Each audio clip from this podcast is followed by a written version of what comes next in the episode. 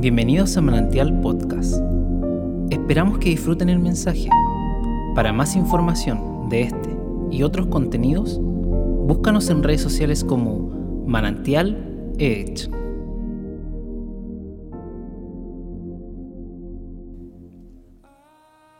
Una de las cosas una de las cosas muy importantes que generalmente ocurren es que cuando hablamos de identidad nosotros logramos entender que eh, se refiere al concepto de individuo, de persona, de naturaleza. En esta oportunidad es a Juan a quien le preguntan, es a Juan a quien lo están eh, interrogando, quieren saber de él, quieren conocer eh, sobre él y le hacen algunas preguntas, le dicen, ¿eres tú? Primero, y él responde con naturaleza y franqueza como era entendible. Juan se caracteriza por ser franco, por ser una persona eh, directa, firme de carácter, y le responde, no, no soy yo. Entonces luego le insisten, no es suficiente con una pregunta, no es suficiente con una interrogante, sino que le insisten permanentemente para poder identificar. Entonces al final logran decirle, bueno, dinos tú entonces, dinos tú quién eres. Y él responde, dice, yo soy aquel haciendo mención o alusión a un concepto antiguo, eh, un texto antiguo, y dice, yo soy la voz del que clama en el desierto, enderezad vuestras sendas o vuestros caminos. Y, y, entre vosotros hay uno que es mucho más grande, que él identifica a ti. Este es el escenario, este es el concepto que usted logra mirar, usted ya logra entender la historia, se da cuenta que eh, lo que está ocurriendo es que Juan está realmente diciendo no quién es, sino que identifica y dice quien no es tiene claridad. Entonces, cuando miramos el Facebook, vamos ahora fuera del contexto para entrar un poco a esta, materia. El Facebook engaña mucho respecto a quiénes somos. Si usted observa los perfiles, las personas eh, muestran o transmiten lo que simplemente quieren mostrar. Ellos o, incluso nosotros tenemos la facultad de ocultar nuestra identidad, de transmitir lo que no somos, de inspirar, por ejemplo, eh, humildad, sencillez o mostrarnos como un matrimonio amoroso, compasivo, misericordioso, cuando probablemente puertas adentro sea algo muy distinto.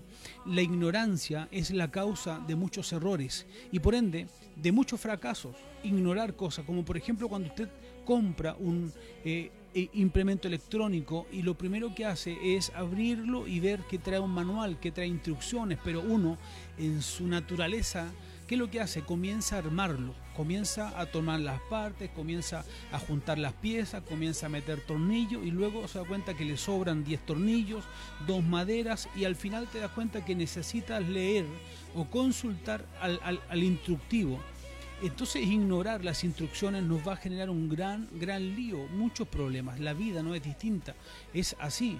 Entonces, en el ministerio cristiano sucede algo semejante. Dios nos ha dado su palabra como un gran instructivo, eh, como una gran información completa y necesaria para emprender nuestra vida cristiana y lamentablemente muchas personas desconocen o ignoran los conceptos o los preceptos o los mandamientos de Dios y quieren tener éxito en su vida. Quieren que les vaya bien, quieren que las cosas les resulten, pero lamentablemente alejados, distantes de la verdad de Dios. Todo cristiano ha de preocuparse y de conocer ampliamente todo lo concerniente a la palabra de Dios, eh, por saber, ¿no es cierto?, a ciencia cierta eh, qué es lo que la Biblia dice respecto a nuestras vidas, quiénes son, nuestra posición, nuestras facultades, nuestros niveles de autoridad, todo lo que la Biblia dice, nuestro sentido de pertenencia respecto a un reino, entender que somos parte de un cuerpo, que no somos personas desamparadas, entender que somos peregrinos, advenedizos, todos esos conceptos deben estar muy claros en nosotros. Entonces, hoy estamos analizando y mirando respecto a nuestra identidad. Número uno, primero, para todos aquellos que anotan, la pregunta es, ¿sabe usted quién es? Como iglesia, ¿sabemos quiénes somos? Juan el Bautista era conocido por muchas personas en esa época. Le habían escuchado predicar con mucha entereza, con mucha firmeza. Seguramente la presencia de Juan incomodaba a muchos por lo, el grueso calibre de su mensaje. Inquietaba a las personas, demostraba que tenía autoridad. Muchos se preguntaban, ¿y este de dónde salió? Era respetado por su sinceridad. Por ello, eh, las personas se acercaban a él con confianza para que les diera respuestas claras, respuestas correctas. Por eso la gente se acercaba a él. Ahora, dice la escritura que confesó con mucha firmeza que él no era el Cristo. Es curioso cuando te preguntan quién eres y tú comienzas respondiendo y, y tu respuesta es, no soy aquel porque él conocía el espíritu, conocía la inclinación de la pregunta, no les interesaba en realidad saber quién era, sino acaso efectivamente era el Mesías. Entonces Juan lee su espíritu y le dice, no soy a quien andan buscando. Ahora, llegando al momento en el fondo se les revela, él va a responder sus interrogantes, por lo cual les dice, yo soy la voz del que grita en el desierto, como usted puede notar, Juan tenía claro quién era, él tenía clara su identidad, su posición, su rol, su asignación, él sabía cuál era su función, conocía perfectamente cuál era su papel dentro del reino. Es muy importante que nosotros, quienes transmitimos, que nosotros, quienes estamos acá parados frente a una cámara, frente a un computador, entendamos que esto no se trata de nosotros. Muchas veces uno ve transmisiones y pareciera ser que el eje o el centro de la transmisión es la persona que está detrás, o como en una reunión, en un servicio. Muchos creen que el objeto el culto es el pastor, es el hermano, el líder de alabanza, no es el corista, el hermano que danza. No, no, no, amados, en el reino, el eje de nuestra reunión, lo más importante, lo más pero lo más maravilloso es nuestro Señor Jesucristo. Es su nombre el que debe ser exaltado, elevado. Juan sabía perfectamente su posición, no solamente cuál era su lugar, sabía que él no era el elemento de, de, adoración, porque había uno más grande entre él. Entonces Juan dice, yo no soy aquel. E, este es un gran ejemplo para cada uno de nosotros, nos trae una tremenda y profunda enseñanza. Todo creyente, amados, todo cristiano es un deber nuestro conocer quiénes somos en la obra del Señor, saber cuál es el lugar que ocupamos, cuál es la posición que debemos. Esto es como a los que les gusta el fútbol, que no es mi caso, eh, saben que hay distintas posiciones en la cancha. Todos no son delanteros, todos no son arqueros, todos no pueden ser mediocampistas. Hay posiciones en la iglesia, en el reino, hay talentos, hay dones, hay habilidades y es importante que cada uno conozca su posición, conozca su lugar, como Juan cuando él dice, yo no soy. Tener claridad de nuestra identidad implica saber quiénes en realidad somos, nuestra función, nuestro rol y cuál es nuestro propósito. Algo hermoso que probablemente les va a gustar mucho. ¿Saben? Esto no se trata de jerarquía Mucha gente eh, tiene eh, eh, esa equivocación, creen que esto se trata de jerarquías, que mi posición está determinada por el cargo que tengo, por la estatura que tengo, por el nombramiento que tengo, porque ya no es apóstol, es querubín, no lo sé, lo, por ya pastor es muy poco, mucha gente busca nombres dentro de los nombres. se pierden y se confunden porque quieren escalar en este mundo, buscan ser reconocidos en el sistema y no se dan cuenta que todo lo que usted ve está condenado. Por lo tanto, nuestra carrera no es natural, nuestra posición no está acá, sino está en el reino. Ahora, la posición que usted debe ocupar no se determina por el cargo que usted ejerce, porque una, un hombre, una persona, un líder la puede, lo puede designar, lo puede eh, tal vez poner a cargo de alguna función específica, le puede decir usted se va a encargar de tal o, cual cosa, y, eso no va a determinar su posición en el reino. Y esto es muy importante y me gustaría que usted se dé cuenta de algo. Eh, que se dé cuenta de algo, miren, la posición en el reino se determina por nuestro nivel de llamamiento, no por nuestro cargo, no por nuestros grados, no por los nombres que ostentamos, no por el reconocimiento de las personas, porque nosotros no buscamos la aprobación de la gente, sino que buscamos la aprobación de Dios. Y hoy en día este tiempo nos tiene que hacer eh, eh, mirar, reflexionar respecto al lugar que ocupa Cristo en medio de nuestras reuniones, en medio de nuestros servicios. Basta ya de que hombres toman el lugar del Señor, que quieran eh, ostentar la gloria de Dios, que sean el objeto de los cultos, de las reuniones.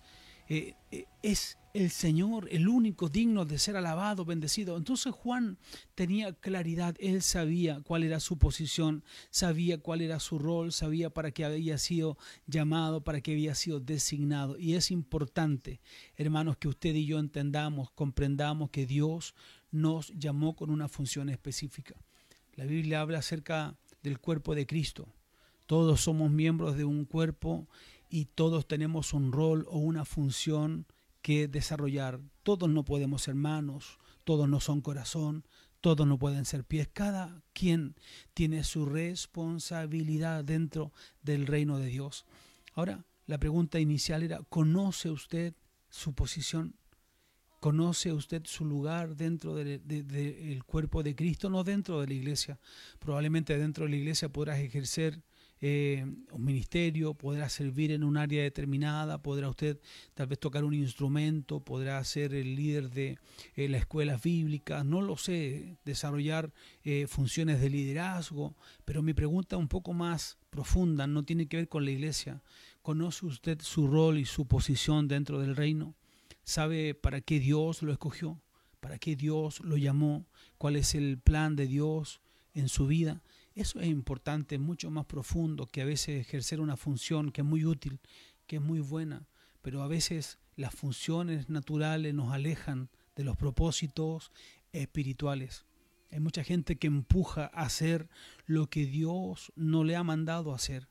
Mucha gente que en estos tiempos busca, hermanos, figurar. Y hablo en general, usted ve hoy día la transmisión nos expone a todos nosotros, la gente que transmite, pero debemos entender que nosotros somos simples mensajeros, que somos simples eh, llevaderos de, un mensaje, somos quienes portamos, somos un vaso, un vaso eh, que Dios usa para su gloria y su honra, donde portamos su gracia y su misericordia. Entonces, eh, avancemos un poco en esta reflexión, en este tiempo donde estamos mirando con tranquilidad, amados hermanos, eh, que Dios es bueno, porque cada uno tiene un plan, cada uno tiene un propósito, cada uno tiene un llamado, cada uno tiene una asignación. Cada, la Biblia dice, irrevocables son los dones y el llamamiento, por lo tanto, nadie puede quedar exento de esto, todos los niños. Por eso no puede usted menospreciar a un niño, no sabe qué trae cargado, no sabe qué viene en él, qué puso Dios en ese niño. Por eso la Biblia dice, irrevocable es el don y el llamamiento. Ahora, el diablo cuando identifica eh, eh, este concepto, fíjese que es importante, porque el diablo no se mete con el don. El diablo no, no, no está, no le interesa el don. El diablo tiene una eh, asignación que es atacar el llamado, porque el don es de Dios. El don le pertenece a Dios y el diablo es tonto, pero mediodía. ¿Sabe por qué? Porque ya una vez se metió con Dios, y usted conoce la historia. Una vez ya se metió con Dios y Dios lo expulsó, le dijo, te vas inmediatamente. El diablo no se mete. Entonces cuando la Biblia dice, irrevocable es el don, el diablo ve el don, sabe que el don no es tuyo, que, que lo que Dios puso en ti es de él, le pertenece, es un regalo. Entonces el diablo dice, no me puedo meter con el don, pero sí me puedo meter con el llamado. Entonces lo que busca el diablo es alejar la gente del llamado, de su asignación, de la obra que debe cumplir. Entonces el diablo lo que busca es desviarte, tomar tu atención y sacarte del foco, que pierdas la dirección, que pierdas el norte y que no cumplas lo que Dios ha determinado que puedas cumplir. Entonces, queridos hermanos, hoy esta palabra espero que le pueda ayudar, que le pueda bendecir, que pueda hacer sentido en su corazón, que usted pueda eh, tal vez mirar con, con, con, con humildad y examinar nuestro corazón, examinar nuestra vida, decir, wow, creo que debo preocuparme, cuál es mi e, identidad, saber quién soy, saber que, que, tengo una posición, que tengo un rol, debo tomar mi obligación y conocer cuál es mi función dentro de la obra de Cristo, debo saber cuál es la función que yo debo cumplir. Segundo, eso es lo primero, lo primero es saber cuál es nuestra posición.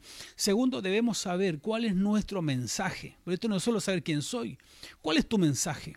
Porque Juan tenía claro cuál era su mensaje. Él le dice, mi mensaje es enderezar el camino del Señor. Enderezar. Esto es un llamado al arrepentimiento, a la conversión, a dejar las cosas malas. Es un llamado profundo a alejarse de aquellas cosas. Está llamando a la gente, enderecen sus caminos, vuélvanse a, Dios. Entonces tú debes conocer cuál es tu mensaje.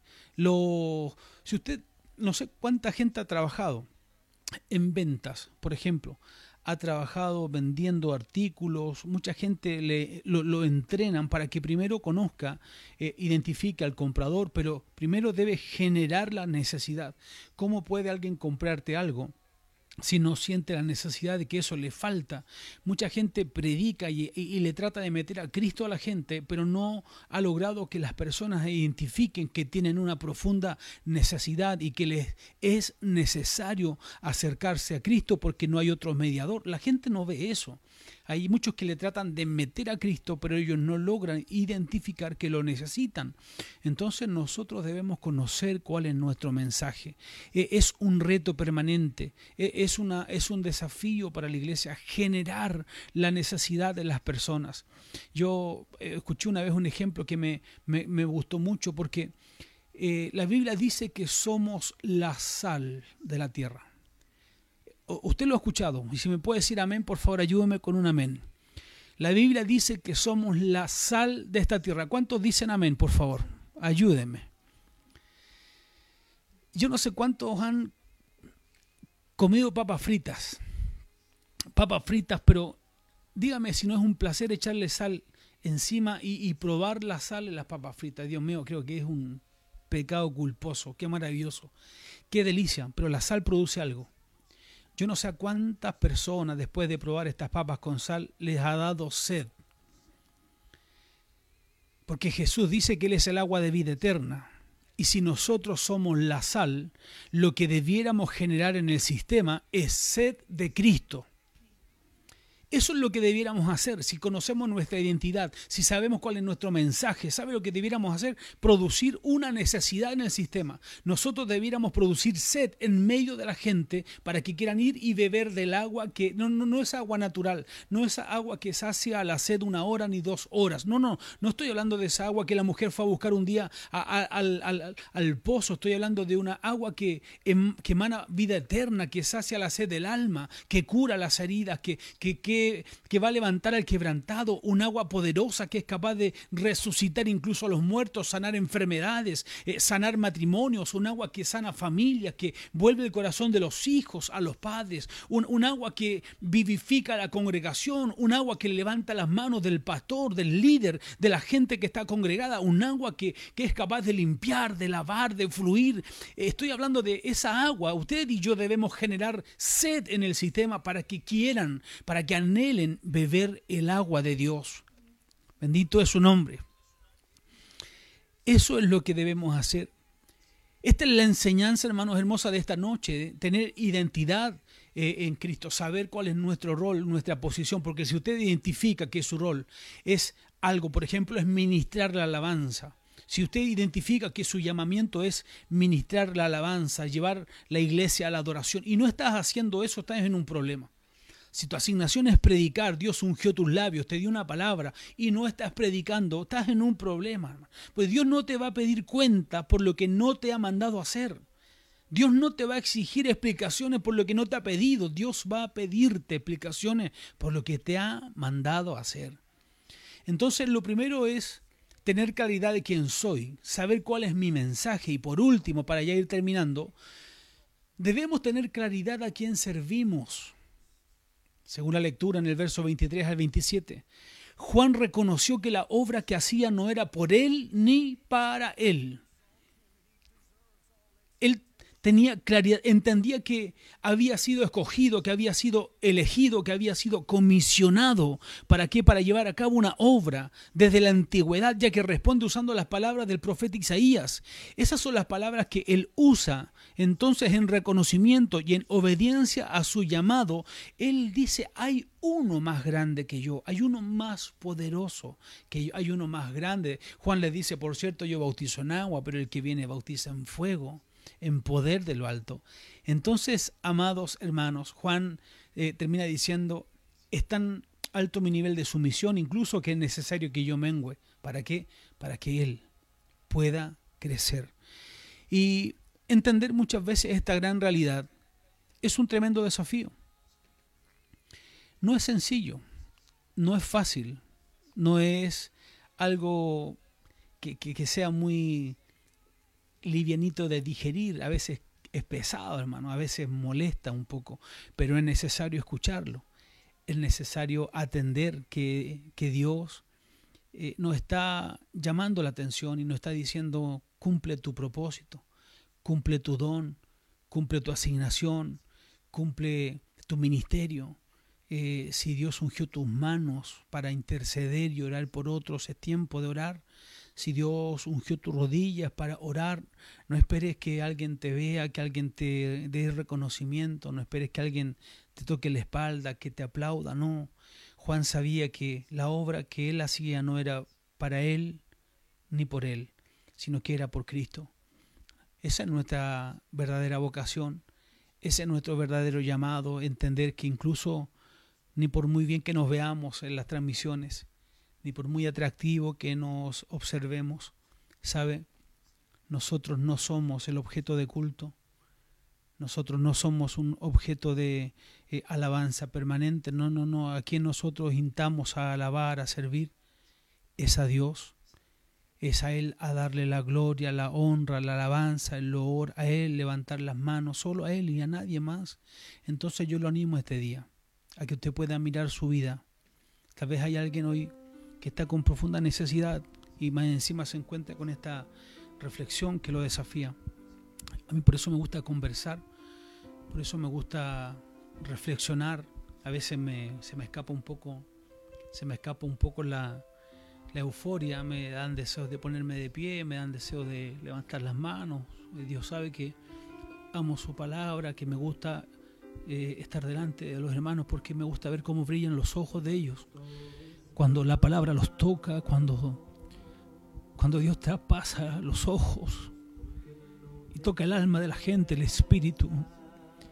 Yo siento que hoy Dios quiere tocar a alguien, tocar la vida de alguien. Alguien que no está haciendo lo que Dios le mandó a hacer. Alguien que Dios un día lo ungió depositó un don, un talento, una habilidad desde antes que naciera. Dios ya conocía para lo que Él te había escogido. Tal como el profeta cuando le dice desde antes que nacieras. Yo te escogí, te di por profeta a las naciones. Dios te conoce mucho antes. No eres casualidad, no eres coincidencia. Tal vez para tus padres puede ser coincidencia. Para tus papás fuiste casualidad. Para tus padres fuiste producto de un accidente. Pero para Dios jamás. Para Dios no eres coincidencia, para Dios eres un plan, eres un propósito. La vida tiene pasajes solo de ida. Amados, lo que no hacemos hoy no lo podemos hacer mañana. Este día que se va es un día que perdemos. Por eso trata de entrar en el propósito, entra en el llamado. Los judíos se encontraban eh, prisioneros en Babilonia, estaban al otro lado, tristes, habían colgado sus arpas, habían colgado los instrumentos, habían colgado y estaban llorando y, y los soldados babilónicos le hacían burla y les decían, canten canten de esos cantos que cantaban allá al otro lado, esos cantos de alegría. Canten esos cantos que, cuando danzaban y bailaban. Y los judíos le responden y le dicen, este es un salmo muy lindo, le dicen, ¿cómo cantaremos? ¿Cómo cantaremos en tierra de extraños? Prefiero que mi lengua se pegue al paladar y que se seque mi diestra si dejara de tener a Jerusalén como preferente asunto de mi alegría. Sabe, los, judíos sabían y desde chicos les enseñan para qué nacieron. Desde pequeños les dicen, tú naciste para edificar los muros, tú naciste para guardar Jerusalén. Nosotros muchas veces no, no, no tenemos claridad, creemos que incluso el diablo cochino es tan astuto que ha convencido a gente que no sirve para nada. Ha convencido a gente que son inútiles, que no tienen ninguna función. Y eso es una mentira. Porque Dios te trajo de, las tinieblas a, la luz admirable. No, es verdad, no somos un, diamante terminado, tal vez somos un ladrillo, un bruto, pero Dios es fiel en terminar lo que Él empieza. Pero debes tener claridad quién eres. Debes tener claridad que eres valioso. Lo primero, eres valioso. Tal como Juan, saber responder, no, soy yo el objeto del culto, es Cristo, hay uno más poderoso entre nosotros, hay uno más grande que merece la honra, la gloria, hay uno más grande que, que sana, que consuela, que edifica, que bendice la vida. Mucha gente corre para que un hombre les toque Amados, el que predico, mire, yo puedo tocar un hombro, tal vez tocaré una cabeza, pero el que predico es capaz de tocar el alma, traspasar el espíritu y hasta lo más profundo de, de la vida del hombre y de la mujer. Y ese está con usted, está en casa, está contigo. Mira a tu alrededor, con quién estás. Tal vez estás con, tu esposo, estás con tu esposa, a lo mejor estás con tus hijos, o, tal vez alguien está solo en un cuarto y ve que no hay nadie más. Pero hoy en esa soledad aparente o natural irrumpe el Rey de Gloria en esa soledad, irrumpe el Dios poderoso, el Dios de Israel, y Él es capaz de llenarlo todo, llena todo vacío, llena todo rincón, es capaz de ir donde está tu Padre hospitalizado y acompañarlo a través de su Espíritu Santo y llevar paz en la vida del hombre, en la vida de la mujer. Su palabra corre más rápido que, que, la luz, corre más rápido que la velocidad de, de cualquier dispositivo sofisticado, cualquier avión, su palabra. Por eso el centurión fue sabio, él entendió con quién estaba hablando. Él dijo, yo conozco de autoridad, conozco mi posición en el sistema. Sé que si yo digo, vayan, van a ir. Sé que si digo, vengan, van a venir. Y tú le dice, tú que estás inserto en un reino que entiende el orden, solo di la palabra y la obra será hecha, porque la palabra corre más rápido llega donde el hombre no puede llegar, la palabra entra donde no, no, no están las puertas abiertas, la palabra entra a hospitales, entra a zonas de urgencia, entra a, a cualquier lugar, ahí llega la palabra de Dios. Así que amados, espero que este día usted reciba este pan, coma, se alimente, se fortalezca. Tal vez puede incomodar un poco, sintió en algún momento que se puso más durita la, la silla o el sillón, pero Dios le ama. Dios le ama y como siempre he dicho, prefiero muchas veces herir con la verdad que matar a alguien con una mentira. Tenemos una posición, tenemos un lugar en el reino, tenemos que entrar en nuestro llamado, hermanos. Amén. No sé cuántos están ahí, mi amor, me vas a tener que ayudar. Gracias por escucharnos. Esperamos que este mensaje te bendiga y transforme tu vida. Te invitamos a suscribirte y compartir este contenido. Para más información, búscanos en redes sociales como Manantial Edge.